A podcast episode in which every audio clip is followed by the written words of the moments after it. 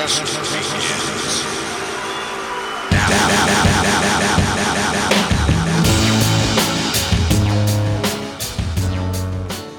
Hello à tous et à toutes, bienvenue dans notre émission Tout Confort, émission d'actualité du confort moderne. Friche artistique, salle de concert, exposition, centre d'art contemporain, disquaire, locaux de répétition, fanzinothèque et restaurant situé au 185 rue du Faubourg du Pont-Neuf à Poitiers. Aujourd'hui, j'ai la chance d'être entourée par toute l'équipe des chroniqueurs du confort moderne, Andy et Grégoire pour la fanzinothèque, Alexa pour Jazz à Poitiers et Mathilde pour l'OH le confort moderne. Bonjour. Bonjour. Merci d'être là. Encore une méga semaine qui nous attend avec un week au kickage agressif et au rap exaltant avec Souffrance et Aniada vendredi 9 février. Et ensuite, changement d'ambiance pour la soirée du samedi 10 février. On vient taper du pied sur des gros caissons de basse avec le retour de l'Afterwork Session au confort moderne. Le label revient avec les pointures de la scène dub électronique avec Mahom, Ashkabad, Baku et Hermite. Alors je vous dresse un petit portrait de ces cartes artistes dub qui, qui viendront nous faire tourner la tête. On démarre en première partie avec un B2B prêt à en découdre, avec Baku et Hermite. Ensemble, ils explorent des sonorités électroniques texturées aux influences techno, dub, acide, alliant puissance et mélodie envoûtante. C'est vraiment une expérience à vivre en live, on vous le conseille. Ensuite, on est ravis de recevoir le duo Ashkabad qui nous vient d'Avignon. Euh, ils vont nous faire danser sur le pont, une chose est sûre, avec leur univers tantôt stepper dub, tantôt trap, down tempo, flirtons avec la techno ou la trance. Sur scène, ils se partagent le boulot. Un s'occupe de faire gronder les machines avec des rythmes brûlants et le second chante sur des mélodies aussi furieuses que soignées. C'est excellent pour les oreilles. Et pour finir, si vous êtes amateur de, et amatrice de dub, vous connaîtrez forcément Mahom. C'est un duo activiste de dub depuis 2005 qui navigue entre dub UK et dub français avec toujours une touche ethnique. Ils sont aussi plus connus pour leur magnifique mannequin écho. Est-ce que vous savez ce que c'est l'équipe? Pas du tout. Pas du tout? Alexia, tu crois que c'est quoi C'est le, c'est le petit, le petit chat euh, avec le ah. petit. Exactement. En général, on ne connaît pas son nom, mais c'est exactement ça. C'est leur chat porte-bonheur japonais qui ne les quitte euh, jamais, que ce soit sur la scène ou sur leur pochette d'album. C'est leur signe astro euh, du duo qui fait leur révélation.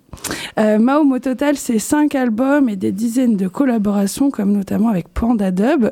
D'ailleurs, si ça vous dit, on, on s'écoute un petit mix de deux titres Trouble of the World de Mao Home et London d'Ashkabad. On écoute tout de suite. the troubles of the world, the troubles of the world, the troubles of the world. Soon I will be, soon I will be done with the troubles of the world, going home to live with God. soon I will be, soon I will be done with the troubles of the world, the troubles of the world, all the troubles of the world. I will be soon, now will be done now with the troubles of the world. Going home to live with God.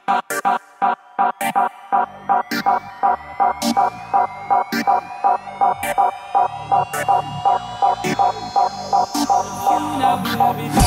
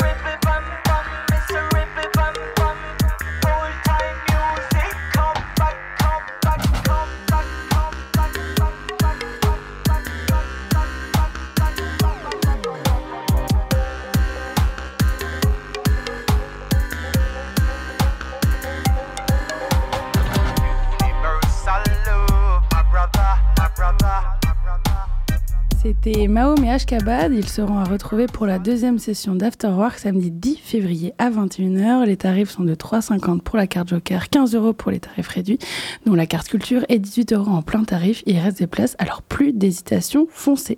Maintenant, je me tourne vers Alexia, que nous sommes ravis de recevoir, de revoir dans l'émission Tout Confort. Je crois que tu nous réserves pas mal de surprises pour cette saison, dont un super jingle qu'on s'écoute tout de suite.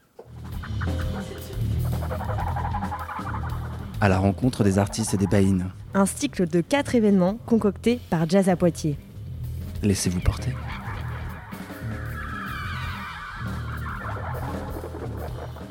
Pour cette émission et les suivantes, on va aller à la rencontre des artistes des Baïnes. Pour rappel, la prochaine a lieu du 22 au 24 mars. Aujourd'hui, focus sur le projet Crez qui jouera le 23 mars. Je suis euh, Tanguy Le Kraz, et pour vous, euh, alias Kraz, pour mon projet musical. Euh, je suis, je suis breton, basé en Centre-Bretagne. J'ai 40 ans et puis j'ai j'ai repris le chemin de la musique assez récemment, il y a, il y a moins de deux ans.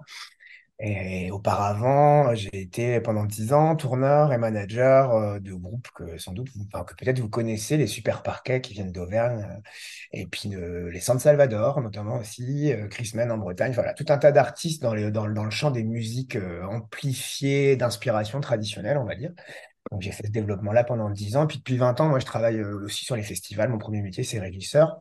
Et puis depuis deux ans, j'ai repris le chemin de, la musique et de mon instrument euh, originel, le biniou. Et, euh, je propose depuis euh, maintenant deux mois uniquement un, solo qui s'appelle Kraz, euh, un solo court, hors format, d'une demi-heure qui, euh, qui met euh, l'instrument au centre euh, dans une, dans un jeu de musique répétitive euh, à tendance électronique. Voilà. Tu le disais juste avant, tu as eu pas mal de, de casquettes, toujours un peu dans le milieu du, du spectacle. Tu as été un peu homme de, homme de l'ombre, entre guillemets, derrière les groupes, derrière les tournées, derrière la caméra.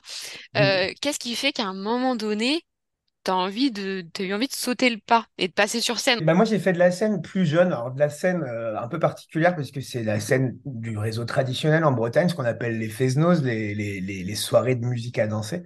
Et moi, j'avais un groupe quand j'étais ado, jeune. euh. Et puis, en fait, euh, je suis pas formé à ça, mais il y a cinq ans, j'ai sorti un film documentaire pour euh, France Télévisions Nationale qui s'appelle Je ne veux pas être paysan. Donc, je suis, euh, j'ai un peu appris sur le tas. Je suis parti d'une histoire, d'une nécessité de raconter quelque chose d'assez intime, d'une histoire personnelle.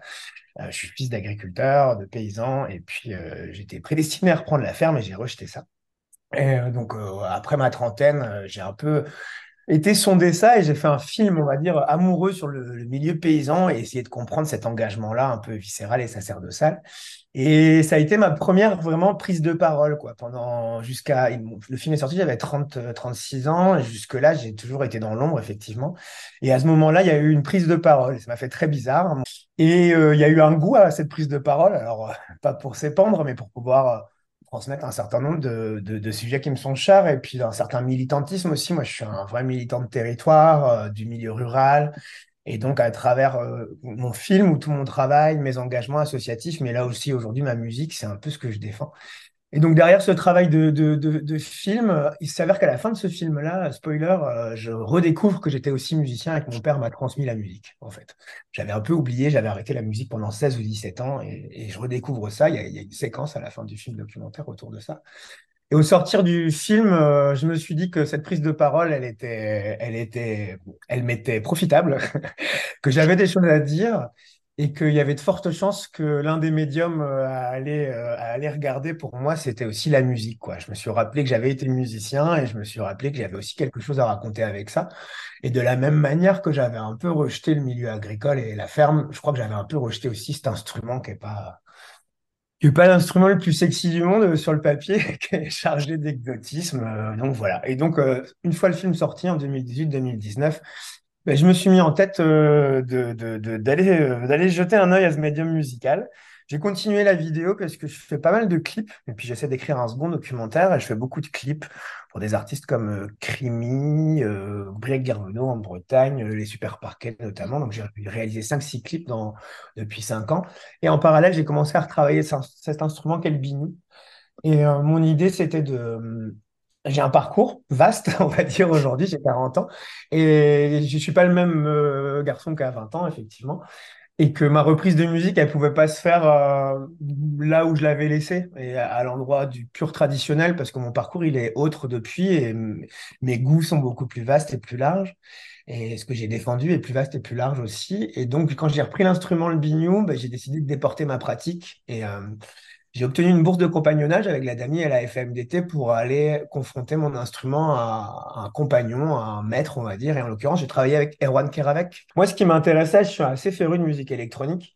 Et je trouvais que dans le biniou, il y avait quelque chose euh, dans son son, euh, dans le son continu aussi qu'il propose, euh, dans sa construction, dans le timbre, dans, dans tout un tas de choses, dans son attaque qui pouvait assez facilement faire penser à la continuité euh, de la musique électronique, à sa construction, à son surcouchage, euh, à ses évolutions par toutes petites touches. Et donc, dès le début, je voulais aller apprendre la musique répétitive avec Erwan Keravec pour pouvoir la mettre au service d'une interprétation qui était la mienne, qui était plus euh, à regarder vers les musiques électroniques. L'instrument, il est assez radical de base. Moi, je dis souvent que c'est un instrument populaire dans sa facture et dans son usage, et, mais populaire, impopulaire. Un instrument qui souffre quand même beaucoup de clichés, c'est un peu les big c'est un mot un peu valide qu'on emploie aujourd'hui pour parler euh, du folklore, quoi, de tout ce que voilà. Et l'instrument, il est un peu cliché, il y a eu aussi en Bretagne, et pas qu'en Bretagne, dans tout le réseau un peu traditionnel, folklorique, j'ai envie de dire, un travail un peu cliché autour de ces valeurs-là, de ces instrumentariums-là, de, de, de tout ce qui, de tout ce qui va avec. Moi, j'ai la sensation souvent, enfin, chez nous, il y a les bagades, tout un tas de choses comme ça. J'ai l'impression de partir d'assez loin avec les bagages de, cet instrument-là. Donc, euh, donc, je me suis dit que bah, radical pour radical, il fallait y aller. Et puis, il y a quelque... je voulais vraiment incarner l'instrument. Je, je me voyais pas, je trouve que ça aurait été très hors sol d'aller mettre cet instrument-là sur le plateau. Euh, ça aurait créé une frontalité un peu, un peu compliquée. Là, euh, moi, je suis parti d'un principe assez bête, hein, c'est que quand je répète chez moi, assez facilement, je me suis mis très vite à tourner sur moi-même. Euh, pas avec la même dextérité, mais tel un derviche. Et euh, et il y avait quelque chose d'assez évident pour moi dans le son continu, la circularité du son, ses motifs, et puis la rondeur de cet instrument-là, le fait de le jouer en tournant sur moi-même. Et donc, du coup, très vite, euh, j'ai eu envie de, travailler quelque chose d'assez sobre, mais une mise en scène aussi assez radicale. Donc, c'est un rond lumineux de 3,50 mètres. cinquante. Pour moi, ça me semblait assez évident de, de- d'amplifier le circulaire, d'amplifier le, rond et le continu en allant jouer au milieu des gens dans un rond et en travaillant ce rond une demi-heure durant et en travaillant avec ce rond et avec l'espace de ce rond pendant une demi-heure et que j'amplifie aussi euh, par euh, mon habillement. Pour moi, il y a quelque chose de l'ordre du rituel, d'un rituel qui n'existe pas ou d'un rituel qui est le mien ou d'un rituel que je suis en train de créer, d'un nouveau rituel. Et euh, je me voyais pas jouer ça euh, n'importe comment ou, en jean. Et donc, je voulais aussi toujours amplifier cette circularité et cette sensation de, de rondeur et de, et de, et de répétition. Et donc, je joue en jupe. J'ai un costume sur mesure, une longue jupe noire qui se rapproche à- un petit peu des, jupes soufis, justement, et qui, dès que, dès que je peux, dès que je tourne un peu sur moi-même ou que je donne un petit peu d'ampleur au mouvement, bah, bah, va aussi accompagner ce mouvement-là, va rentrer dans une rondeur et puis qui par ailleurs euh, fait appel un peu au code du rituel presque presque monastique euh, voilà de, de, quelque chose d'un peu solennel et d'un peu peu fort euh, d'un peu pas religieux mais euh, mais de l'ordre du rituel ouais en tout cas voilà. Oui, il y a ce côté euh, bah, trans aussi euh, qui, qui va avec le rituel, le côté sûr. Et euh, c'est vraiment, enfin voilà, le bourdon, il y a aussi souvent, voilà, où la répétition, une sensation physique qui, qui est assez forte. oui. C'est là-dedans aussi que tu as envie de mettre le public dans un état qui, ah qui est peut-être ton état aussi dans lequel t'es, de mais ouais les... mais grave. Non mais euh, alors tu vois je, suis en train de commencer je vais essayer là je vais essayer de trouver un stage de un stage de enfin j'ai trouvé a priori mais un stage de derviche pour, euh, pour aller au bout. Moi, je, sans appropriation culturelle du tout, moi, j'ai très envie d'apprendre de ces gens-là sur l'équilibre, sur, sur le centre, on va dire. Euh, mais mais c'est vrai que ce que ce que, ce que j'ai appris de ces gens-là, c'est que quand, quand un derviche tourne, par exemple, il, il, il lâche, lui aussi, il part. Mais il part pas complètement, parce que s'il part complètement, euh, euh, il se perd physiquement, enfin, vraiment. Donc, moi, ça a été un peu ma surprise là sur les premières dates, c'est que je pars aussi en fait. Je pensais, je pensais vrai, c'est c'est assez exigeant à jouer, c'est assez exigeant physiquement, et je pensais vraiment être très dans l'exécution, très concentré dans l'exécution, etc. Et en fait, petit à petit, aussi, plus la pièce rentre, bah, plus moi je pars aussi, en fait. Et je, sors un petit peu de mon corps, on va dire. Il y a quelque chose d'assez impressionnant dans le ressenti et dans le vécu. Et effectivement, j'avais très envie euh, d'essayer de partager ce fait-là avec les gens et qu'ils puissent, euh, qu'ils puissent peut-être euh, y prétendre aussi à un certain lâcher-prise. Et, et je crois que ça fonctionne avec certains. Voilà, moi, de, ce que j'ai vu là du public, et puis après coup des vidéos qui ont été faites, il y a vraiment des gens qui partent, quoi, qui ferment les yeux, tu sens qu'ils sont loin, loin, loin, ou qui sont dans un slow, euh, slow headbanging, ou, ou vraiment, je, je sens qu'il y a quelque chose même de l'ordre de la méditation à certains moments, quoi.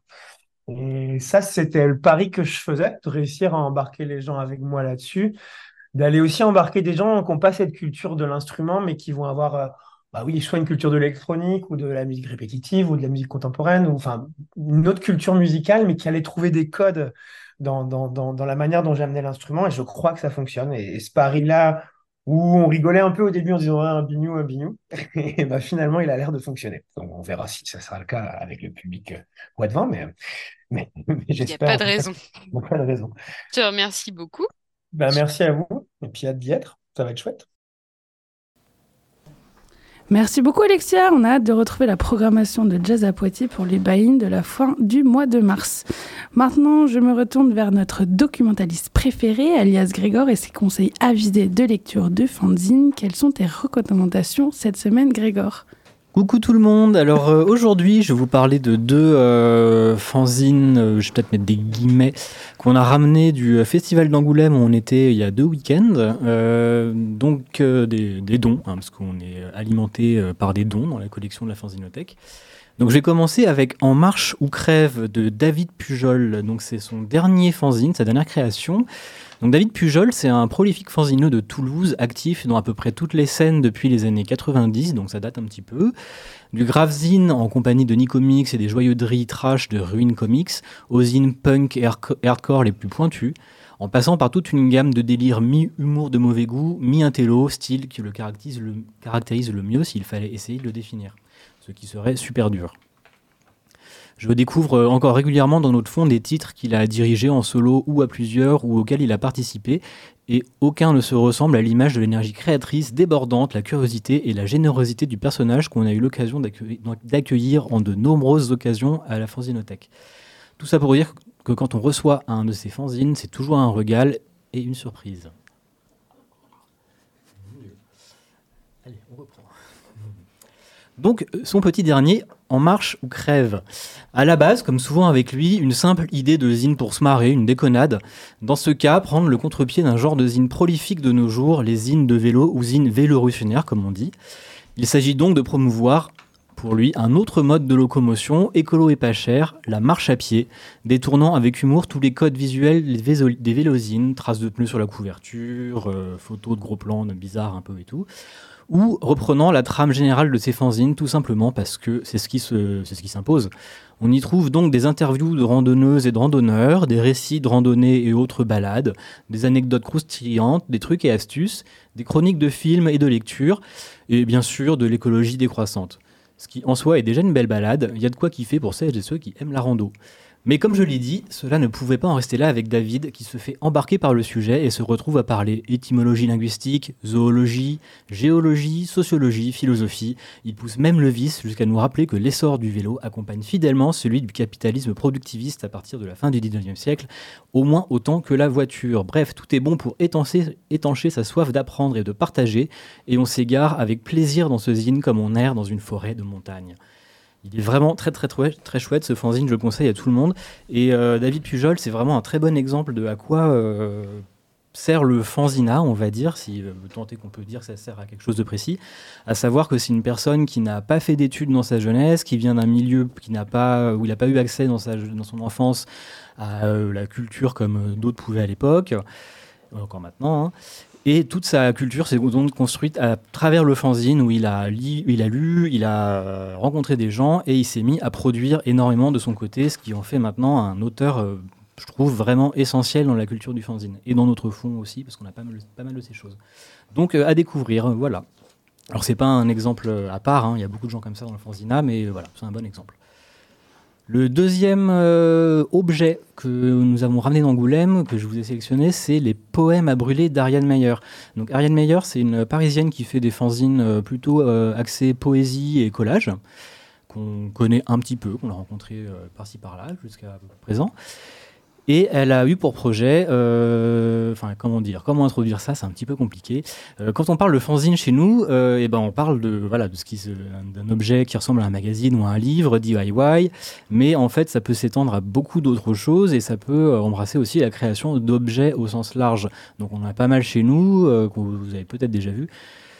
par exemple, un livre imprimé sur du PQ ou des textes présentés dans des gobelets de yaourt, voilà, des trucs pour triper sur le format qu'on ne trouvera pas ailleurs et qui ne sont pas du tout faits pour faciliter, la lecture.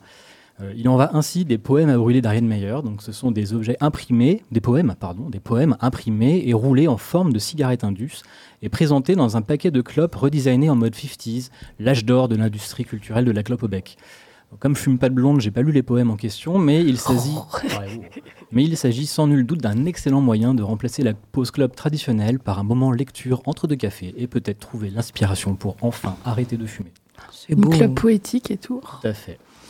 Merci beaucoup Grégor, merci à toute l'équipe de nos charmants chroniqueurs. Et un merci particulier à notre technicienne alias Gwen, cachée en régie.